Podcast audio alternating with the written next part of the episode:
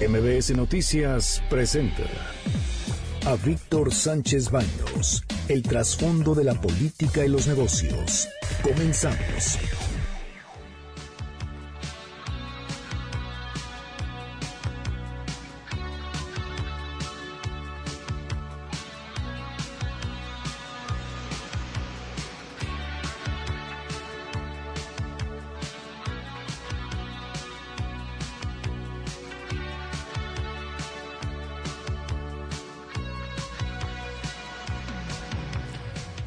¿Cómo están?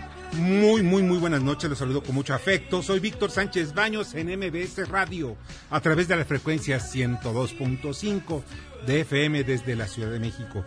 Acompáñame durante una hora para que juntos analicemos y discutamos la información de los asuntos de poder y dinero que leerás y escucharás mañana. Están conmigo Bernardo Sebastián.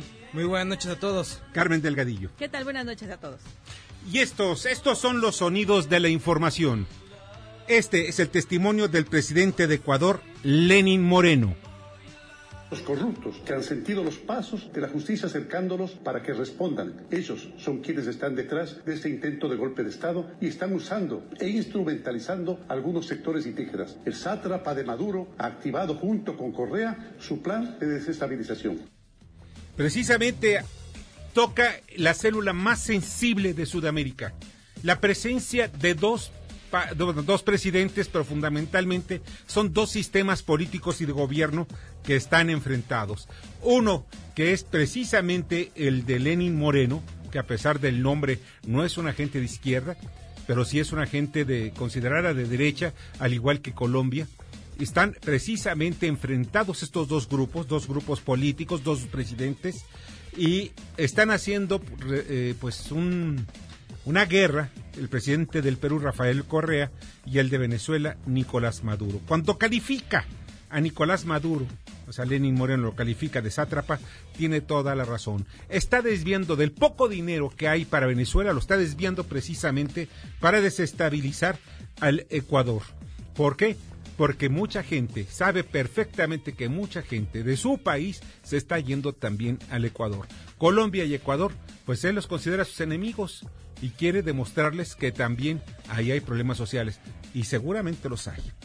Este es el testimonio de la cabecera municipal de Las Margaritas en Chiapas.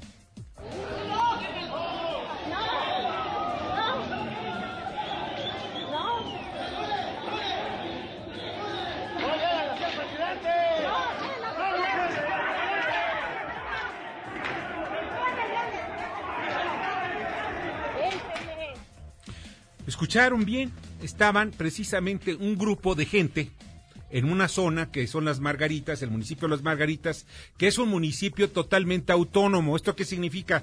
Que lo tomó el control el Ejército Zapatista de Liberación Nacional para tomar precisamente el gobierno de ese municipio. El presidente municipal fue sacado a golpes y arrastrándolo, atado como, y le decían atado como un cochinito, o sea, como bueno, ustedes me entienden perfectamente, lo sacaron de la presidencia municipal, lo sacaron arrastrando, después lo subieron a una camioneta y lo desaparecieron. Hasta el momento no se sabe dónde está.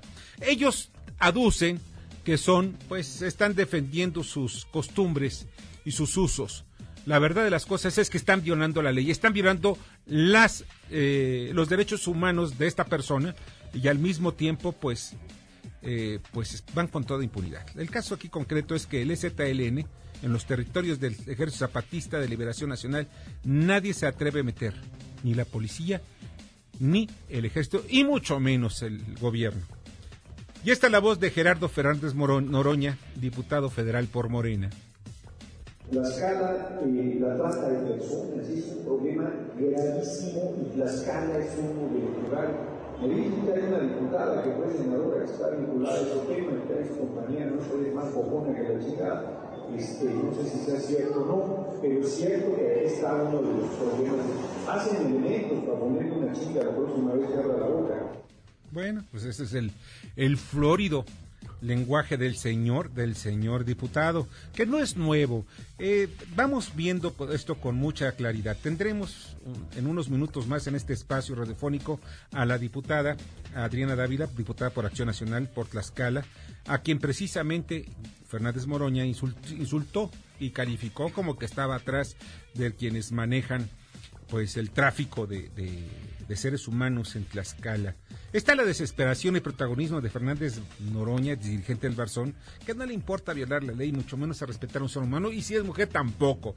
Él simplemente, su objetivo es llamar la atención. Y lo logró, por eso estamos hablando de él, sino su trabajo legislativo y político no merece ni siquiera unas líneas de, de un periódico, pero sí sus escándalos. O sea, un diputado por sus escándalos y por sus insultos, en fin, no vale nada.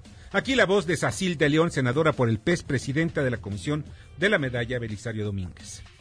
Estamos ante una etapa de cambio y es por ello que creemos que otorgar la medalla a la profesora Rosario Ibarra de Piedra enaltece la figura de una vida de más de cuatro décadas dedicada a la defensa de los derechos humanos, de dar voz a los que no la tienen y exigir justicia por los que ya no pueden hacerlo por su férrea defensa de los derechos humanos y su lucha por la igualdad de derechos, además que con su ejemplo nos convoca para las mexicanas y mexicanos seguir construyendo un México mejor para todos. Bueno, pues vamos viendo que la medalla Belisario Domínguez se entrega precisamente a uno de los, de una paladín de la izquierda mexicana, Rosario Ibarra de Piedra, fue senadora y también es candidata por el PT, el Partido del Trabajo, aquel que dice las malas lenguas o quizás las buenas lenguas, que atrás está Raúl Salinas de Gortari, que él fue el que lo fundó. Y no hay que olvidar precisamente que las tendencias, esto es como medio breviario cultural, a la cual también formaba Rosario Robles y otros políticos de Morena, del PRI y hasta de algunos del PAN, era del grupo maoísta, que formaba parte a su vez del Partido de los Trabajadores. Este partido que se funda precisamente la administración de Carlos Salinas de Gortari, dicen repito, dicen que Raúl Salinas de Gortari fue el que proporcionó pues desde dinero, apoyo logístico y obviamente su influencia para que lograra ser partido político. Ahora, Rosario Ibarra, pues vamos a hablar que ella pues es respetada por quienes han militado en el Partido del Trabajo, en el Partido Comunista, en el PSUM, en el PRD y ahora en Morena. Sobre todo aquellos que tienen muchos años militando en esos partidos, cuando menos unos 20 años, son los que conocen la trayectoria de esta mujer. Además, dos de sus hijos murieron en la guerra sucia contra la guerrilla en los setentas, aquella que instrumentó precisamente Luis Echeverría y José López Portillo. Bueno, en fin, esta, esta fue la información y estos son nuestros comentarios. Vamos a la información que leerás, que leerán mañana y precisamente Juan Manuel Portal Martínez, ex auditor superior de la Federación, pues nos platicará sobre los gastos de estados y municipios, cómo están y qué están haciendo. Por otra parte, en los comentaristas de los asuntos de poder y dinero estarán Ignacio Morales Lechuga, ex procurador general de la República, con el tema transparentar acuerdos con los taxistas que queremos todos conocerlo, porque tanto taxistas como autoridades se niegan a dar a conocer qué fue a lo que llegaron de acuerdo. James Salazar, director de análisis económico y bursátil de Cibanco, va a hablar sobre Brexit y la guerra comercial China-Estados Unidos vuelve a afectar los mercados. Y Manuel Gómez Rubio, vicepresidente del Banco Clarity del grupo Credit Suisse, Europa y el Brexit un asunto que va a dar mucho de qué hablar. Fernando Gómez Suárez, analista de temas aeronáuticos, reflexiona sobre el aeropuerto Benito Juárez, Samuel Salinas, eh, pues hablará sobre la competitividad de las pymes y Luis Mondragón de los automóviles inteligentes. Acompáñanos. Carmen, pues vamos a la información. Siempre Santa Lucía va, pero este no es el primer, es uno de los tantos juicios que están en juego. Todavía falta, falta un largo camino. Finalmente, un juez dio la razón a Sedena y revocó la suspensión otorgada al colectivo No Más Derroches, que pedirá que la Suprema Corte atraiga el caso. Y que no se hagan bolas. Va a ser Santa Lucía pese a todo, aunque se retrase, va a ser Santa Lucía. Y la verdad yo no estoy de acuerdo en ese aeropuerto, pero una cosa sí soy claro y muy, muy pragmático. Santa Lucía se va a quedar ahí y va a ser el próximo aeropuerto internacional. México baja dos lugares en el índice de competitividad.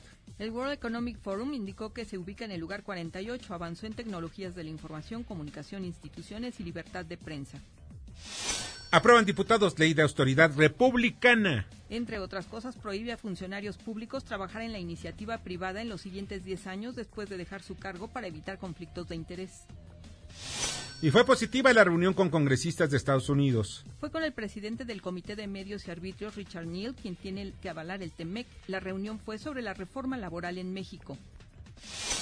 Y precisamente estamos hablando de una crisis mayúscula para sobre todo autoparteras de la zona del Bajío y del norte del país. La crisis automotriz toca la puerta a ocho estados de la República. Aguascalientes, Guanajuato, Jalisco, Querétaro, Tamaulipas y Sonora, donde hay proveedoras de General Motors.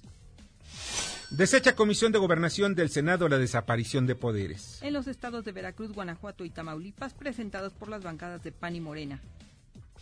Y precisamente aquí les dijimos por qué y cuándo se iba precisamente a desechar este, esta desaparición de poderes que nomás fue una pérdida de tiempo.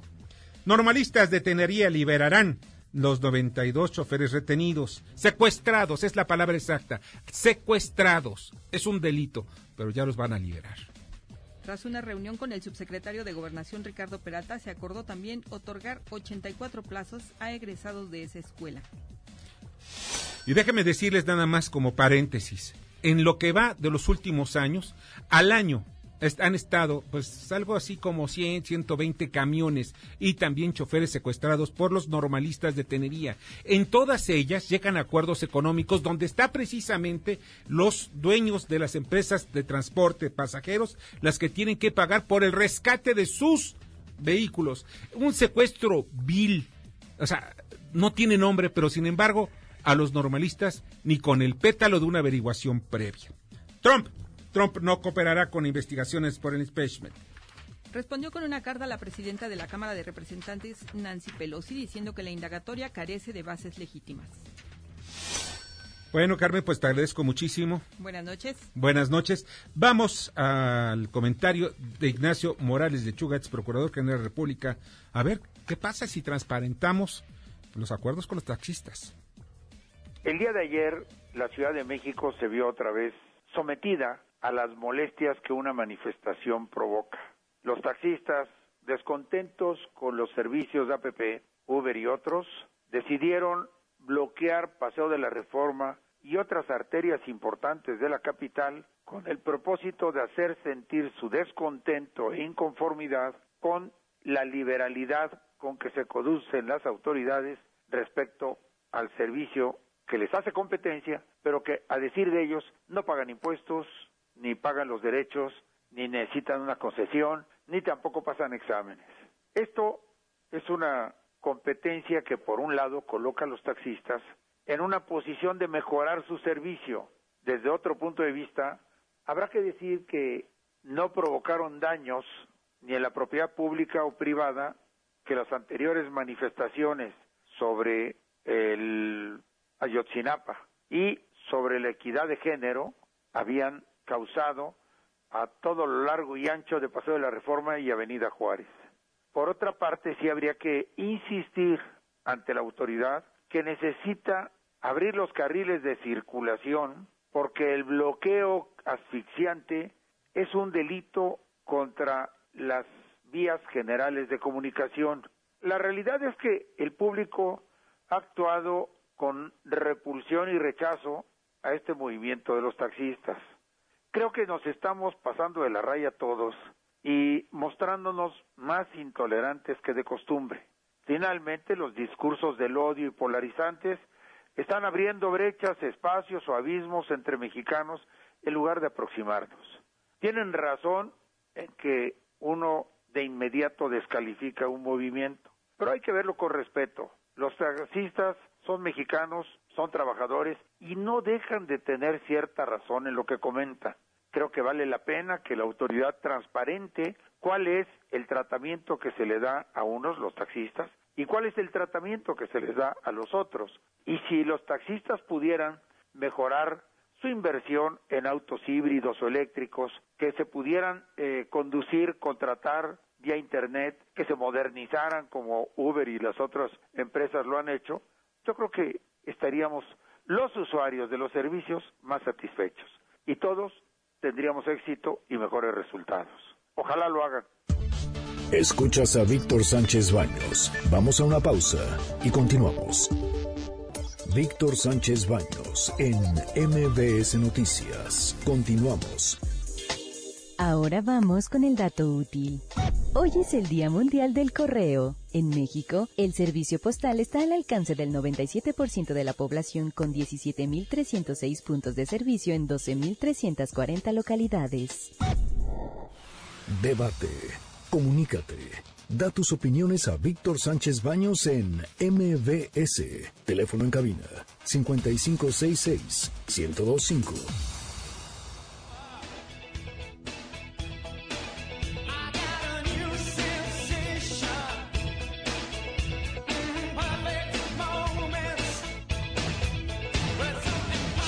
Muchas, muchas, muchas gracias a que tomen con nosotros y pues vamos ahora aquí en cabina. Le agradezco muchísimo que esté conmigo, en, que esté con nosotros, a Juan Manuel Portal Martínez, ex auditor superior de la Federación. Juan Manuel, de veras muchas gracias que estás con nosotros. Muy amable por la invitación. Perdón por la voz, pero haré el esfuerzo de que se pueda entender. Sí, no, pues es porque Siempre la tengo opaca, pero ahora está peor. no, sí, sí, está bien. No, muchas gracias por que hagas ese esfuerzo con nosotros. Eh, Juan Manuel, hay varias cosas que siempre me han llamado eh, con lo personal como periodista. Yo soy periodista de calle, yo me gusta andar tocando puertas y, en fin, de, de todo y buscando la información. Pero hay algo que a mí me llama la atención. Al final de cuentas, y eso lo publico en mi columna, generalmente la columna que hago en el Heraldo sobre Estado por Estado, lo que está pasando en los estados y municipios de, verdad es algo espantoso con las universidades, con las dependencias, con las pensiones, en fin, con todo ese árbol de, de, de manejo de miles de millones de pesos que nadie sabe, nadie supo para qué ser magos los desaparecen. ¿Tú cómo ves precisamente todo este manejo que se está haciendo en estados y municipios? Mira, lo que estuvimos viendo en la época en que yo fui auditor superior, uh -huh. primero ver, in, entender qué son los programas, cuáles son los recursos que transfieren, con base en qué se transfieren y cuál es, por el otro lado, la responsabilidad de los estados y municipios. Desafortunadamente tenemos que empezar por decir que la mayoría de los municipios, el grueso de sus recursos son federales. No recaudan absolutamente nada. Es raro, es raro la recaudación en municipios. Uh -huh. Y en los estados pasa algo similar. El grueso de, la, de los eh, recursos que manejan son otorgados por la federación. Ahora, la Auditoría Superior, en su momento, y sigue teniendo esas facultades, debe y puede revisar los recursos federales. ¿Qué es lo que pasaba en el pasado? O lo que estaba ocurriendo. En que los recursos federales eran debidamente auditados por la Auditoría Superior. Uh -huh. Y de ahí que se determinaron, a través de software especializado en auditoría, desviaciones muy importantes como las que podemos recordar de Veracruz. Algunos de los programas que estaban más, digamos que solicitados para desvío, uh -huh. eran como el de educación, el FAEP. Sí. ¿Por qué? Es el, la, la, nómina de millón y medio, dos millones de maestros en la República, del cual la mayoría son federales, y el otro problema es que los maestros locales, estatales, tenían un cierto, ¿cómo le podríamos llamar? Una manga ancha por parte de los estados para otorgarles más prestaciones, más días de vacaciones, días económicos, aumentos separados a la federación, con recursos que no tenían y mm. que finalmente o tomaban de los federales sí. para poder hacer frente a sus compromisos o hacían otras cosas. Había que pedir nuevos recursos a la federación, siempre estuvieron en ese caso. En los casos de gobernadores, por ejemplo, el caso de Javier Duarte, que es uno de los más icónicos, ¿había posibilidad o margen para poder utilizar ese dinero que tanto nos dicen, no sé, miles de millones de pesos que desvió y que nadie se diera cuenta? Es, es dificilísimo que en el Estado no se dieran cuenta. La autoridad superior estuvo, y me voy a referir a la federación, sí. no es posible que no supieran. Cada año el informe que presentábamos decía claramente cuánto es lo que faltaba. Y había en la entrega del informe ante la Cámara de Diputados en una cantidad enorme de entrevistas y de especificación respecto a cuál era la desviación que había. Y la, el señalamiento o imputación de los responsables. Uh -huh. Responsables como organismos, como estados o municipios, sí. no como personas. Pero había responsables al frente de las funciones. Entonces, esto es imposible que no lo supieran. Ahora, es el mismo caso de Rosario Robles. Claro. Que hay una desviación de cerca de 8 mil millones de pesos y que ya no se dio cuenta. Y el caso de Duarte eran más de 40 mil millones lo que determinamos acumulado en 5 o 6 años. Entonces estamos hablando de que el, el, caso, bueno, Juan, el caso de Duarte no fue solamente Duarte, entonces no. se, de, se repartió en un pues en una cadena enorme de personas toda esa cantidad de dinero. Podríamos decir que no es Duarte como persona únicamente, lo que sí es responsable, ya sea por acción o por omisión. No es posible que alguien no sepa el dinero que está pasando por ahí. Esa es una. La otra es en varios estados, con diferente grado. Y el problema está en que, ¿en dónde quedó el dinero? Está bien que se lo hayan, digo, no está bien, qué mal que se lo llevaron. ¿A dónde lo pusieron? Claro. ¿Quién lo tiene? Ese dinero no se desaparece. Mucho que suponíamos nosotros, o una parte, iba para campañas. Eso es lo que suponía la auditoría. Suponía la auditoría dos partes. Una se iba para los bolsillos y la otra se iba para las campañas. No es posible desaparecer tanto. Pero el entramado que tenían, en los dos casos, ¿eh? de secretarías de Estado, como la de Cedesol y Sedatu, y en el caso de los estados, era a través de estrategias financieras con gente experta en esto.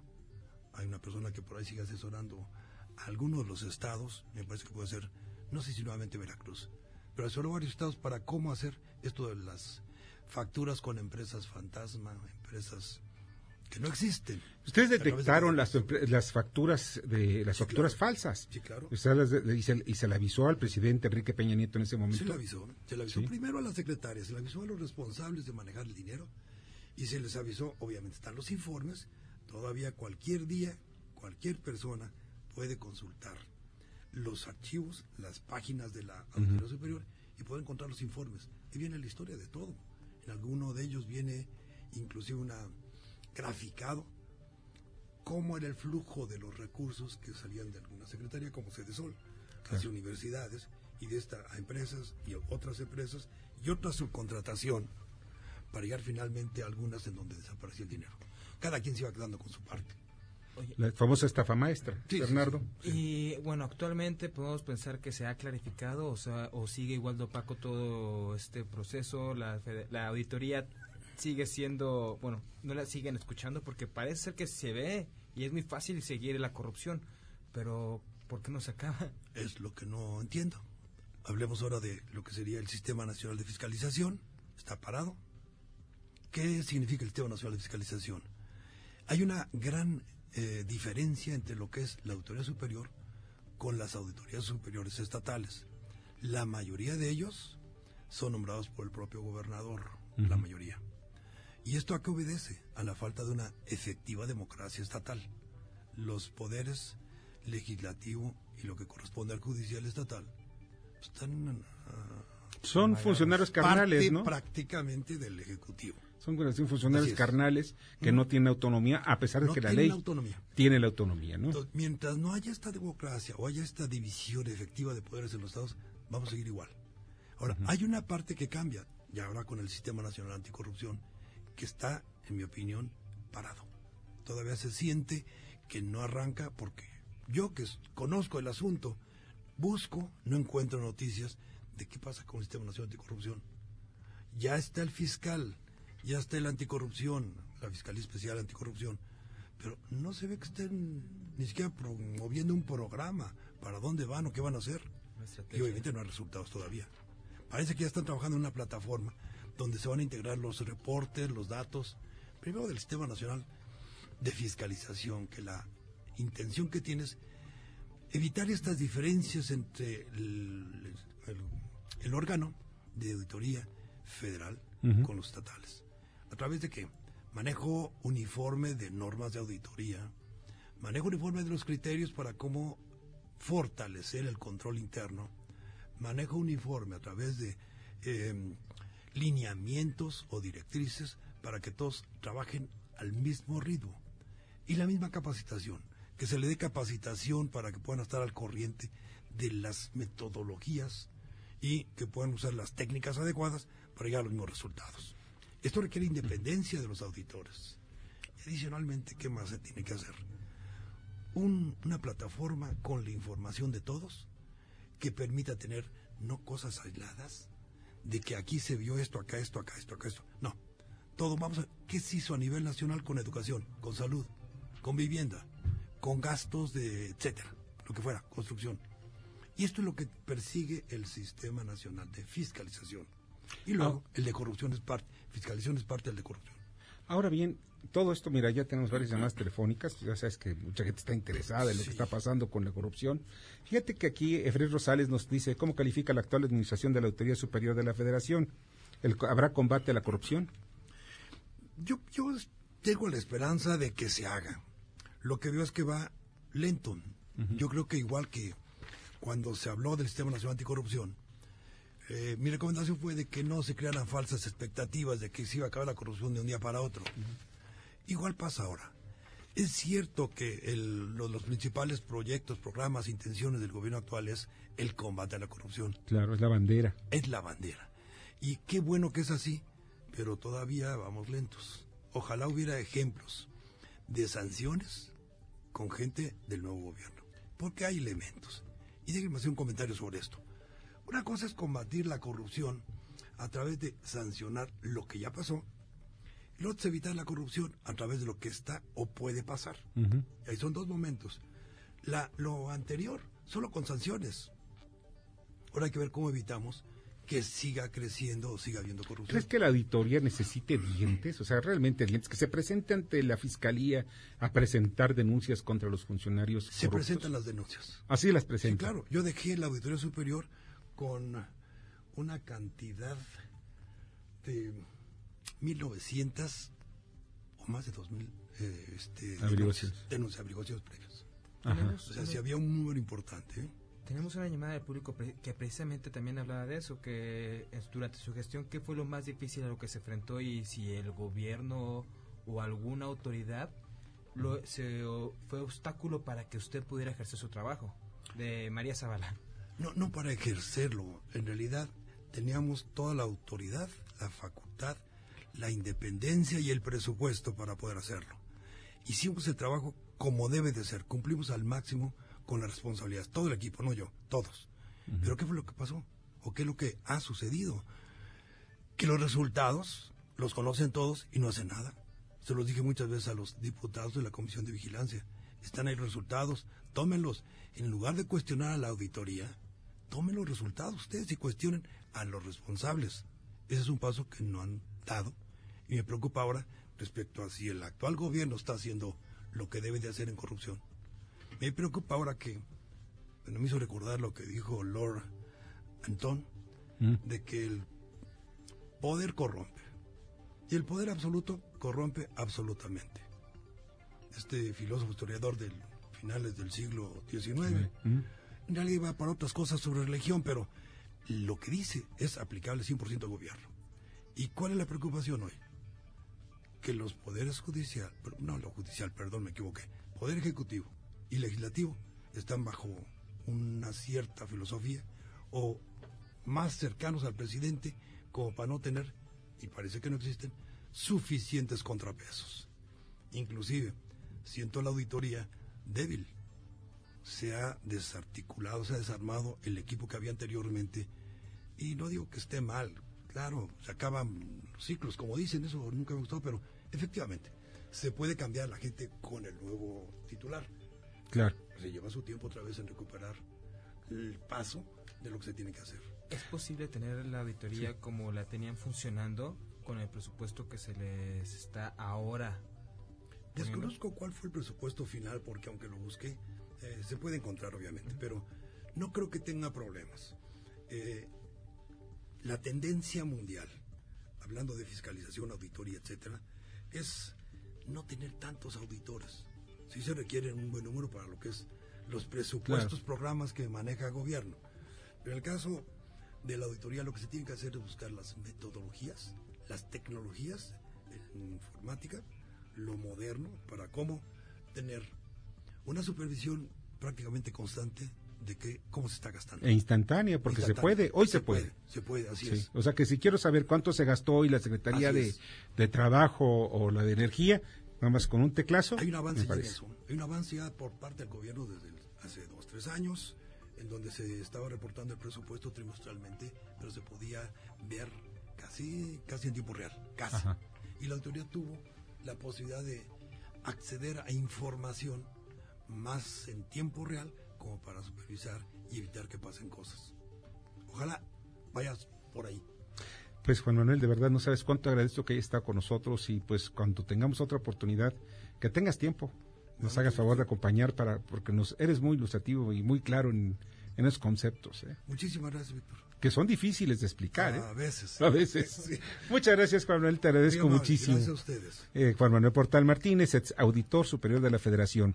Y vamos con el comentario de Fernando Gómez Suárez, analista de temas aeronáuticos. Adelante, Fernando. Amigos de MBS, muy buenas noches. El aeropuerto de la Ciudad de México ha llegado a su saturación máxima. Oficialmente ya no cabe un despegue o un aterrizaje en esta terminal, la más grande de México. Hay horas en que se realiza una operación por minuto, y es que concentrando el 42% de las operaciones en el país, el aeropuerto Benito Juárez requiere de oxígeno para operar con seguridad y eficiencia. Para esto, el gobierno federal ha propuesto desahogar este congestionamiento con el acompañamiento del Aeropuerto Militar de Santa Lucía. Tienen el reto de, uno, que logren coordinar las operaciones militares con las operaciones civiles y comerciales. Dos, crear un sistema de aeropuertos, no un aeropuerto más que termine compitiendo con el actual aeropuerto capitalino. Para esto tienen que auxiliarse también de los aeropuertos cercanos de Puebla, Querétaro y Cuernavaca. Tres, construir las conexiones en tierra para los vuelos de conexión, puesto que los vuelos nacionales quedarían en manos del aeropuerto Benito Juárez o del de Santa Lucía. Cuatro, lograr que las aerolíneas quieran trasladar sus instalaciones, personal e infraestructura a la nueva terminal de Santa Lucía. El reto es sortear también la serie de amparos que han presentado algunos particulares contra la cancelación del nuevo aeropuerto en Texcoco, que dicho sea de paso, tampoco era la mejor opción por los costos faraónicos que implicaban su desarrollo y mantenimiento. El gobierno actual tiene una gran oportunidad para demostrar que sabe de políticas públicas y de desarrollo para el país en su conjunto. Hay que cuidar cada peso que se invierte en estos proyectos de infraestructura para que tengan la tasa de retorno adecuada. Por ello, estimados amigos, los invito a hacer cuentas. Buenas noches. Escuchas a Víctor Sánchez Baños. Vamos a una pausa y continuamos. Víctor Sánchez Baños en MBS Noticias. Continuamos. Ya regresamos con el dato inútil. Se estima que en México diariamente hace un promedio de 1.8 millones de envíos de 114 toneladas de correspondencia, mensajería y paquetería. Facebook, Instagram y LinkedIn. Víctor Sánchez Baños. Tu voz se escucha en la radio.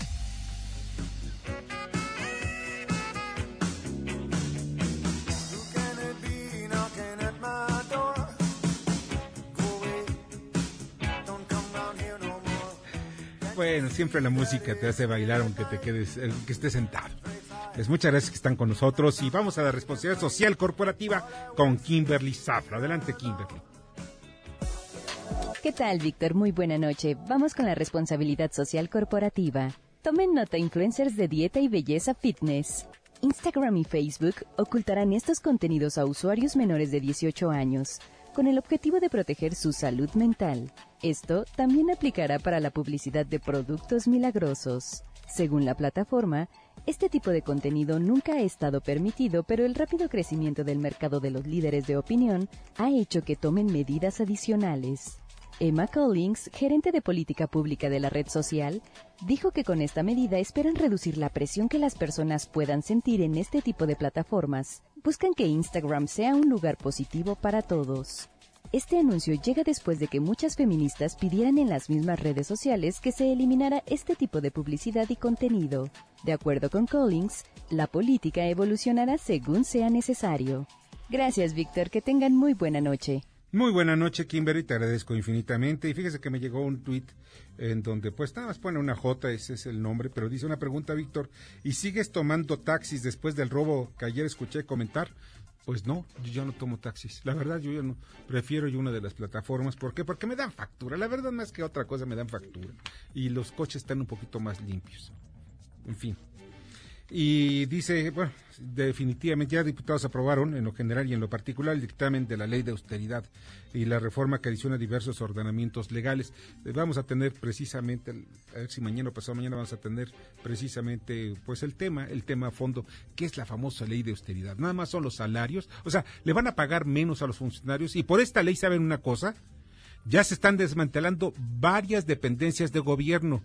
La Comisión Nacional Bancaria de Valores ya no tiene especialistas. ¿Por qué? Porque en el sector privado, ahí sí les están pagando y bien. ¿Por qué? Porque se paga la capacidad, se paga también los estudios. Muchos de ellos tienen estudios que hicieron en el extranjero. O sea, pagaron las colegiaturas fuera del país. Muchas de ellas, de esas colegiaturas, pues costaban entre 3, 4 mil, 5 mil dólares mensuales. Y hoy no van a poder ganar ni siquiera eso. O sea, para recuperar lo que invirtieron en sus colegiaturas vamos a ver un servicio público con menores capacidades y obviamente menores salarios. O sea, la gente que esté atendiendo va a estar más enojada aún. Bueno, pues lo que pasa es que ya estamos viendo el nivel en algunas dependencias, COFEPRIS, en fin, ya son un montón de cosas. Vamos a con el comentario, precisamente el análisis de James Salazar sobre economía y bolsa. Víctor, buenas noches.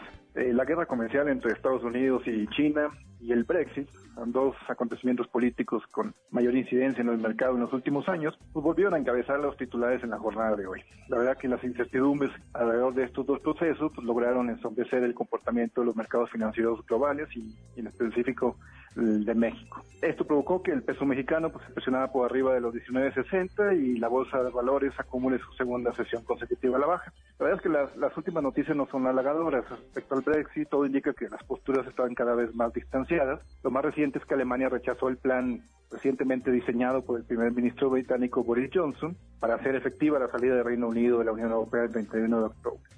Con relación al conflicto comercial entre Estados Unidos y China, eh, Víctor, amigos que nos escuchen, les comento que el mercado ahora tiene menos perspectivas o las perspectivas son un poco menos optimistas para lo que será la decimotercera ronda de negociaciones que comienza este próximo jueves. En principio, pues son dos, dos días lo que va a durar. Y hubo tres noticias que complicaron lo que, la situación de que pueda haber avances sustanciales en estas reuniones. Primero, que los medios o la prensa china señaló que el viaje de la delegación será más corto de lo previsto. Esto es, a lo mejor en lugar de quedarse los dos días, a lo mejor va a quedar día y medio. Segundo es que el Departamento de Estados Unidos agregó otras 28 empresas chinas a una lista negra de organizaciones que no pueden hacer negocios con, con empresas estadounidenses. Y tercero y último es que vuelve a sonar la posibilidad de que el gobierno de Estados Unidos eh, restrinja ciertos flujos de inversión de capital estadounidense en empresas chinas. Entonces, esta combinación de tres noticias pues, vino a complicar el escenario de que pueda haber un avance sustantivo en los trabajos a realizarse a finales de la semana. Víctor, hasta aquí el recuento de lo sucedido en los mercados financieros mexicanos. Buenas noches. Buenas noches, te agradezco muchísimo, James. Y vamos al pulso empresarial con Alex de la Rosa. Adelante, Alex. Muy buenas noches, este es el Pulso Empresarial. PepsiCo México, que preside Roberto Martínez, informó que realizará una inversión total de 4 mil millones de dólares para impulsar su plan corporativo 2019 y 2020. La compañía invertirá 8 millones de dólares para la ampliación de su centro de desarrollo agrícola en Toluca, Estado de México, con lo que podrá producir 60 mil toneladas de papas más actualmente. Avianca, encabezada por Anko van der Werf, obtuvo 200 millones de dólares de United Airlines y Kingsland Holdings Limited, a la vez que podrá buscar otros 175 millones de dólares de otros prestamistas para mitigar sus dificultades económicas. La cadena de restaurantes McCarthy's Irish Pub, que lidera Arturo Martínez, abrió una ronda de inversión en busca de 21 millones de pesos para abrir dos nuevas sucursales en la Ciudad de México. Cualquier persona mayor de 18 años puede participar a partir de 7.500 pesos. Hasta aquí el pulso empresarial. Excelente noche. Alex, muchísimas gracias. Pásala muy bien, Alex de la Rosa. Y vamos con el comentario y el análisis de Manuel Gómez Rubio desde allá, desde Suiza. Él es vicepresidente del Banco Credit del grupo Credit Suisse.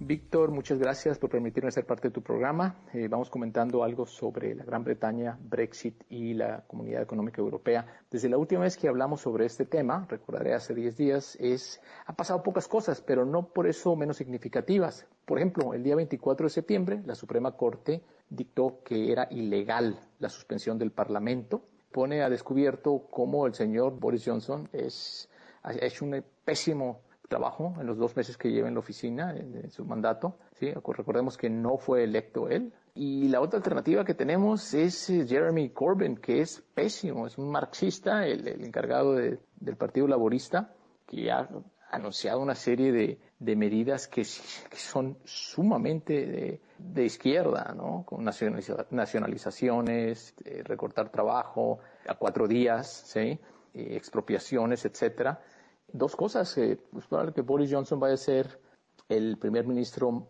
de estancia más corta en Downing 10, en, el gobierno, y que vayamos a requerir otro voto para que la gente eh, se exprese qué clase de, sobre la cuestión del Brexit, ¿no? Y con respecto a Europa, pues hemos visto algunos de los datos de manufactura que han estado empeorando, sobre todo en el gran motor que es Alemania, y los últimos anuncios del señor Trump de imponer tarifas en algunos productos, sobre todo los italianos, pues la verdad es que no caen para nada bien, trae la guerra eh, la guerra comercial a, Europa, que es lo que menos necesita, porque tenemos una economía con, un crecimiento débil. Y pues bueno, son los tres puntos que hay que seguir monitoreando como yo creo que volviendo a Brexit y volviendo a la Gran Bretaña, octubre 31, que es la fecha que dio eh, Boris Johnson, está sumamente precipitada y no hay manera de que haya un, un acuerdo porque requiere, requiere de concesiones de la Comunidad Económica Europea que no está dispuesta a dar. Seguimos un poco en lo mismo, hay mucha repetición en estos temas, pero no por eso hay que dejar de monitorarlas. Te mando un abrazo muy fuerte. Escuchas a Víctor Sánchez Baños. Vamos a una pausa y continuamos. Víctor Sánchez Baños en MBS Noticias. Continuamos. Continuamos con el dato feo. Esta feta es la única empresa mexicana que figura entre las más importantes del ranking que elabora la Confederación de Agentes Aduanales en el país. Debate. Comunícate. Comenta a Víctor Sánchez Baños en MBS. Twitter, arroba B. Sánchez Baños y arroba MBS Noticias.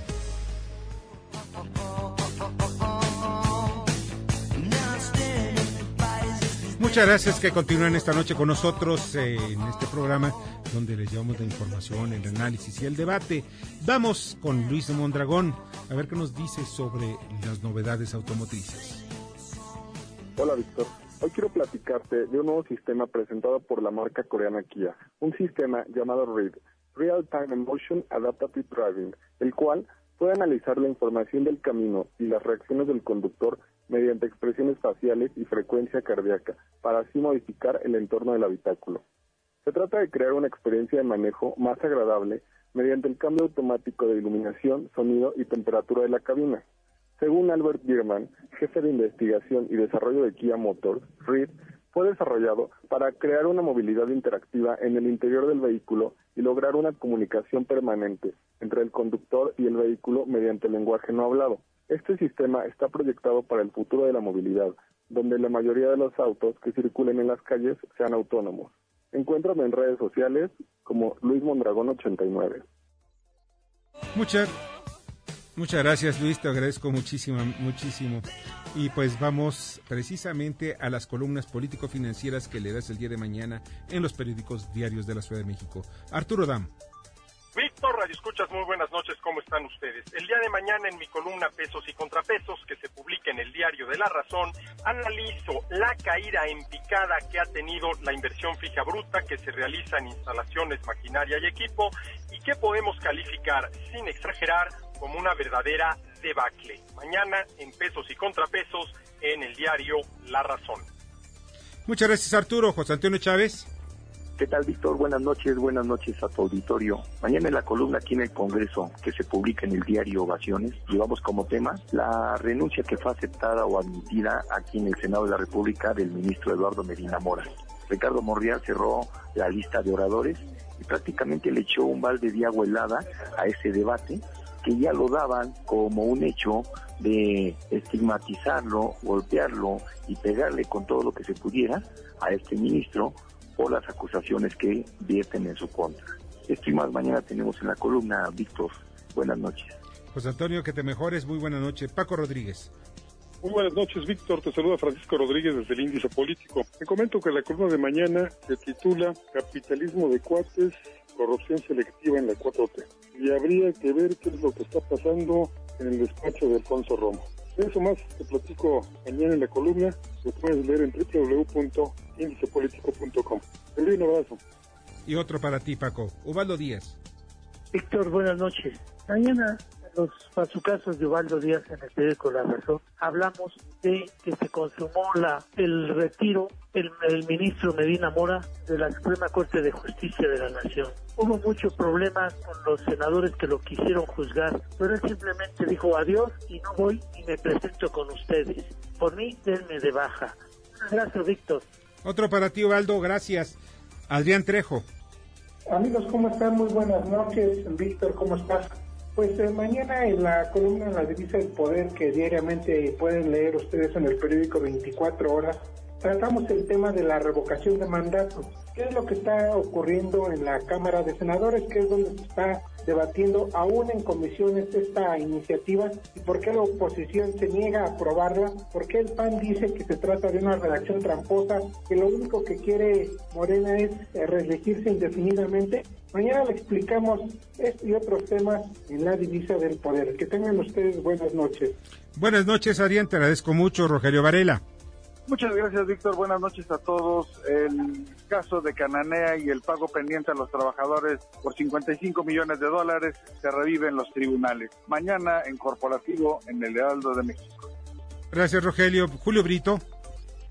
Víctor, muy buenas noches a ti y a tu auditorio. Fíjate que hoy se inicia una de las ferias industriales itinerantes más importantes del mundo. Se trata de la Havanover Missing, que se caracteriza por presentar las innovaciones más importantes del mundo, pero también porque reúne a industriales de más de 30 países en una serie de mesas de trabajo y conferencias para hablar sobre el futuro de la manufactura dominada por la revolución industrial 4.0, es decir, la robotización de los procesos. El evento se celebra aquí en León, Guanajuato. Esto y más en mi columna Riesgos y Rendimientos que se publica en el periódico La Crónica de hoy. Te mando un afectuoso saludo. Igualmente, Julio. Lilia Arellano. Muy buenas noches, Víctor. Bueno, pues en la columna Estado de los Estados de tu servidora Lilia Arellano eh, tenemos ahora toda esta recaída que le cayó a Medina Mora en el Senado que bueno, no deja de ser sumamente interesante porque, bueno, pues salta a la luz propiedades familiares y malas conducciones del señor exministro de la Suprema Corte de Justicia. Esto y más lo pueden encontrar pues en las redes sociales, en los diarios en el interior del país y no deja de ser muy interesante lo que sigue sucediendo en el terreno económico del cual pues tú estás muy bien informado. Muchísimas gracias, buenas noches, hasta mañana. Muchas gracias por tu comentario, Lilia. Julio Pilotzi. Querido Víctor, muy buenas noches, te mando un gran abrazo.